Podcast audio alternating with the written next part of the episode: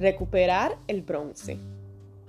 Así que Eleazar el sacerdote recuperó los 250 incensarios de bronce usados por los hombres que murieron en el fuego, y del bronce se elaboró una lámina a martillo para recubrir el altar.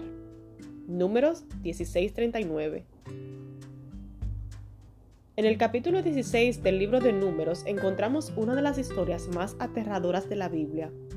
Durante la rebelión de Coré, 250 príncipes y líderes de la congregación se acercaron al tabernáculo y quemaron incienso en el atrio, algo que solo los sacerdotes podían hacer. Por su osadía, fuego salió delante de Jehová y los consumió. Entonces Dios instruyó a Moisés, dile a Eleazar, hijo del sacerdote Aarón, que saquen los incensarios del fuego, porque son santos.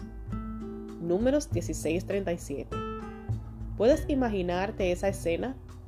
Eleazar debía caminar entre los cadáveres recogiendo los 250 incensarios. Luego debía martillar el metal para crear una lámina y con ella recubrir el altar. ¿Por qué le pediría a Dios que hiciera algo tan extraño? Muchas veces intentamos mantener nuestro pasado bajo llave. No creemos que valga la pena analizar los capítulos más difíciles y traumáticos. Sin embargo, parafraseando a Richard Rohr, el dolor que no se transforma se transmite. Para crecer, debemos rescatar el bronce de entre los cadáveres y martillarlo para crear algo diferente.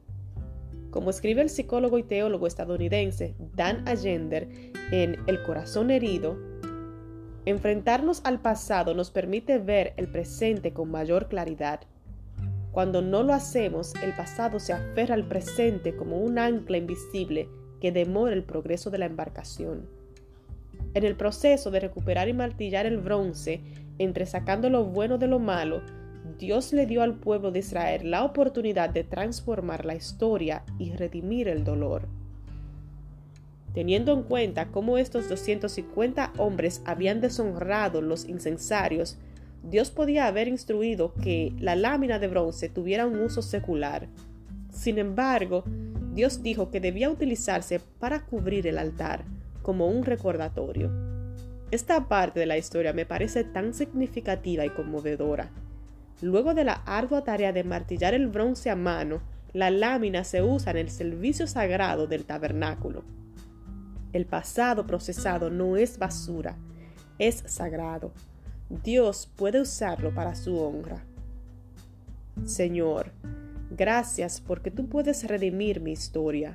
Tú puedes liberarme del dolor y del trauma del pasado y transformarlo en algo útil y santo.